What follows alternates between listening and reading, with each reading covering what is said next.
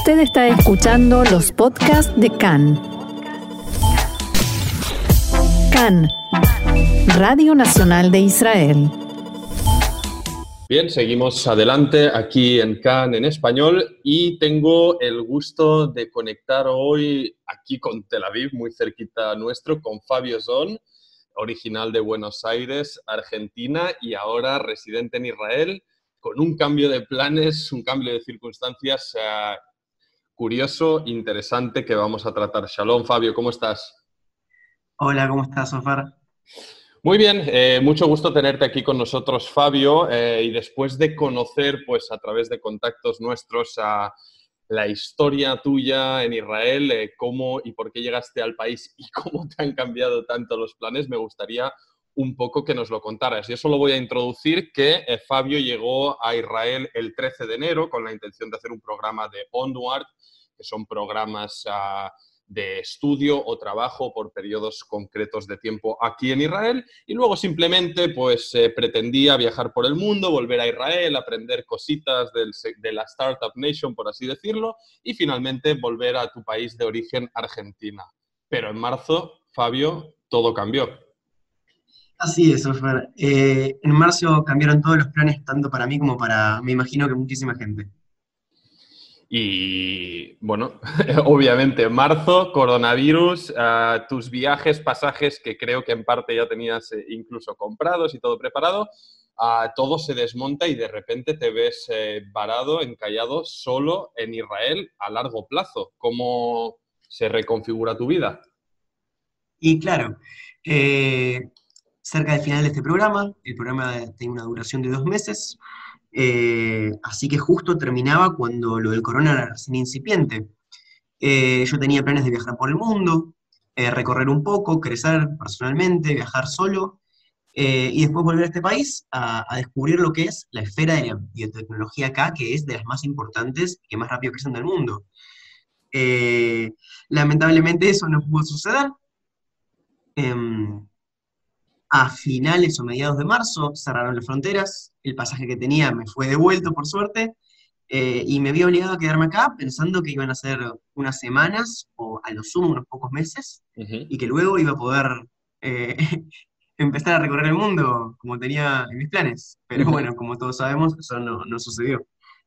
Eh, y, de repente te ves como, bueno, como, como, una especie de nuevo principio de la vida, ¿no? Indefinidamente te tienes que quedar en Israel, ahora estás en Tel Aviv y a partir de aquí cómo te lo planteas, porque tu plan original no, no es el de venir hacer alía y establecerte, pues por cosas de la vida, tú todavía quieres... Eh, o quieres seguir probando, explorando mundo, etcétera, etcétera, pero mm, ahora estás viviendo aquí. ¿Cómo te lo planteas a partir de marzo, cuando surgen estas noticias, que tú estás ah, solo en Israel y, cuéntanos un poco cómo ha sido todo este proceso, porque ya estamos a mediados de octubre, ¿qué es lo que ha pasado desde entonces? Y yo siento que en marzo eh, el mundo agarró todas nuestras cartas, barajó y de nuevo. Y con la mano que me tocó, eh, me di cuenta que estaba en un país que no para de crecer, que si bien en este momento estaba con la economía parada como el resto del mundo, las oportunidades laborales acá abundan, sobre todo en mi área, y que mm, si bien las noticias que estaban circulando por el mundo eran por lo menos subóptimas, que me proveían de una oportunidad única en la vida para crecer.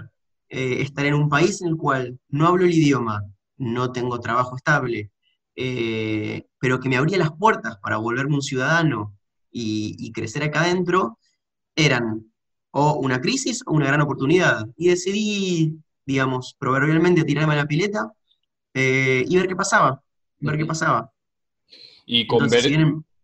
si, en, mis planes originales no estaba hacer alía, em, decidí que con todo esto que tenía para ofrecer y para ganar acá, y con mi hogar esperándome, que, tengo la, la, fortuna de tener un hogar que me espera en Argentina, ¿por qué no probar y dar lo mejor de mí en este país? Pues una buena lectura y un poco darle la vuelta a las circunstancias. Disculpa que no lo añadí en tu presentación, que eres licenciado en biología, que también lo quería reservar a nuestra parte final ah, de la charla.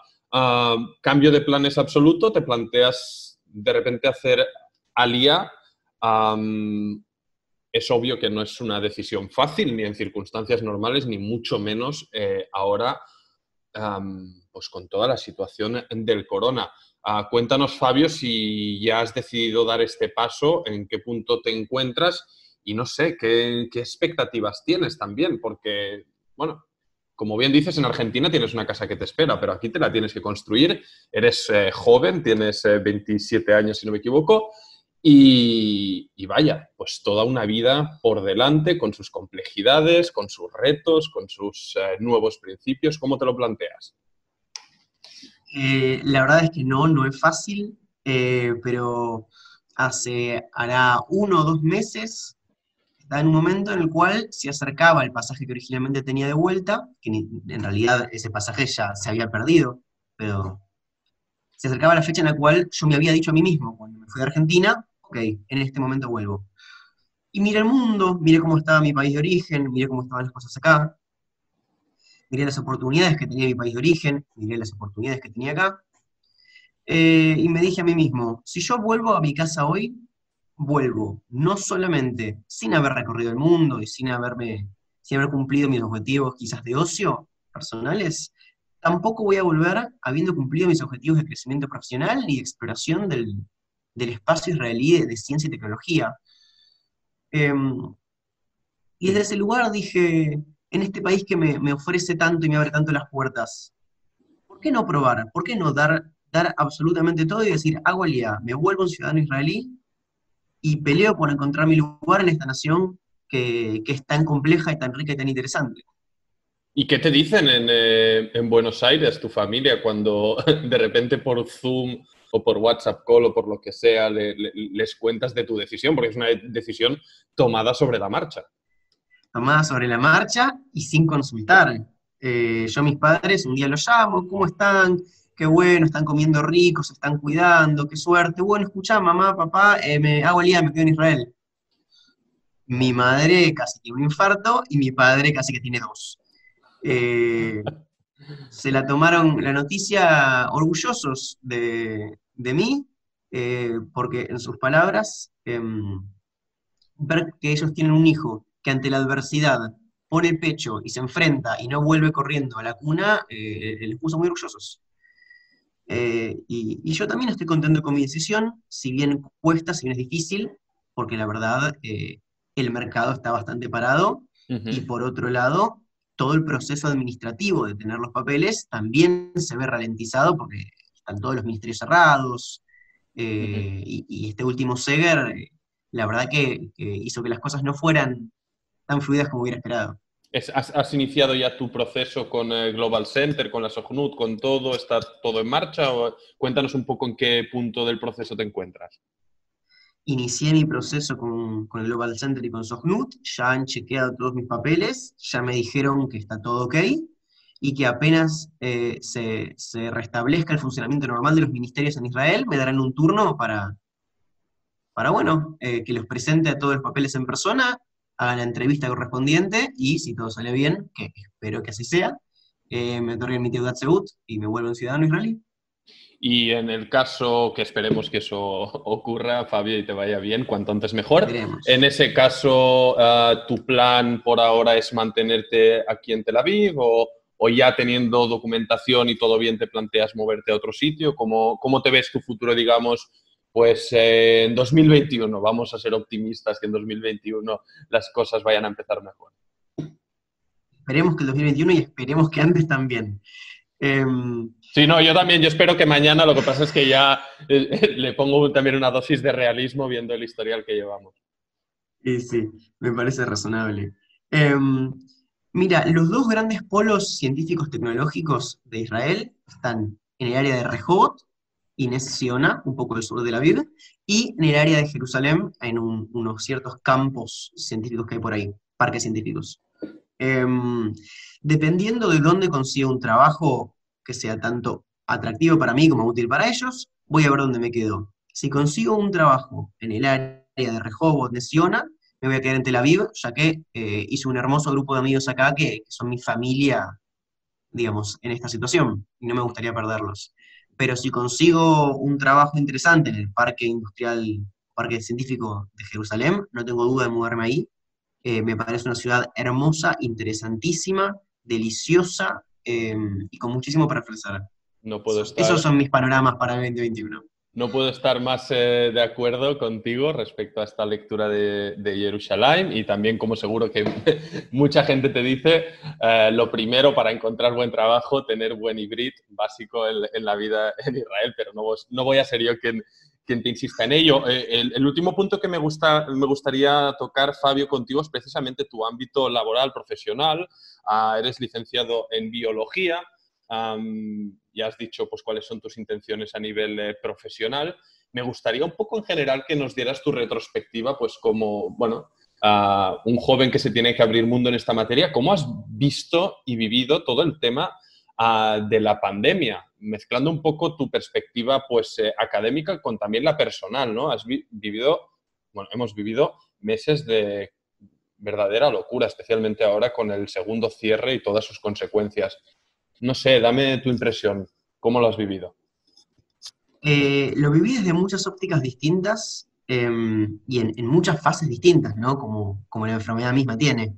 Eh, al principio me pareció una locura porque no conocíamos nada de este virus que se expandía muy velozmente por todo el mundo. Y en el principio del SEGAR hasta me lo tomé eh, profesionalmente eh, un laboratorio, el laboratorio en el cual había hecho mi pasantía con el programa con el que vine, me pidió si podía ser el traductor oficial del, del review científico que estaban redactando sobre los primeros del coronavirus. Uh -huh. Así que mi primer vínculo con el coronavirus fue científico, hice de traductor de, un, de una publicación científica a un laboratorio muy importante de, de Israel. Uh -huh. eh, y después me sorprendió cómo es que un mundo que no tenía demasiada información sobre qué era un virus, qué era una enfermedad, cómo funcionaba la higiene. De repente tenés a señores y señoras de 60 años hablando en Twitter o en Facebook sobre R0, eh, partículas virales, eh, infectología. Me parece que, que fue una cosa muy loca ver cómo de repente todo el mundo hablaba de ciencia, de tecnología, de enfermedades, de, de, de infectología. Como si, se, como si se tratara de un partido de fútbol, déjame decirte también, porque uno entra Increíble. a Twitter o estos sitios uh, y, y, acaba horrorizado, ¿no? Dices, mm. oye, de, de, dejen hablar a la gente que, que, sabe, incluso la gente que sabe, los expertos de estos campos, mm. tanto les, les costó y les cuesta, ¿no? Averiguar las dinámicas, eh, cómo afecta, cuáles son las consecuencias post-virus y demás pues oye, a, a, la verdad que aterra entrar a estas redes y, y, y, ver todo lo que se desata alrededor. Por un lado aterra, pero por otro lado me parece interesante cómo es que la gente se conectó con la curiosidad científica eh, y que creo que eso le va a hacer muy bien a todos los gobiernos del mundo y a todas las personas del mundo para entender que le, la inversión en ciencia importa. Mi papá es un vendedor de repuestos de auto en una calle tradicional de, de venta de repuestos en Buenos Aires un tipo muy inteligente, pero que no tiene un background científico. Que mi papá me llame una vez por semana para preguntarme por el clinical trial del remdesivir, o que él leyó que la tormenta de citoquina se trata con hidrocortisona, me pareció algo fascinante. Uh -huh. Mira.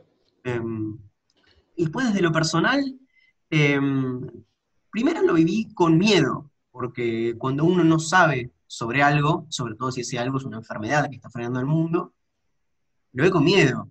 Eh, la primera cuarentena acá en, en, Israel, que no me acuerdo cuánto duró, pero habrá durado cerca de un mes, eh, no salí de mi casa. Vivíamos con tres amigos más, yo y tres, tres amigos.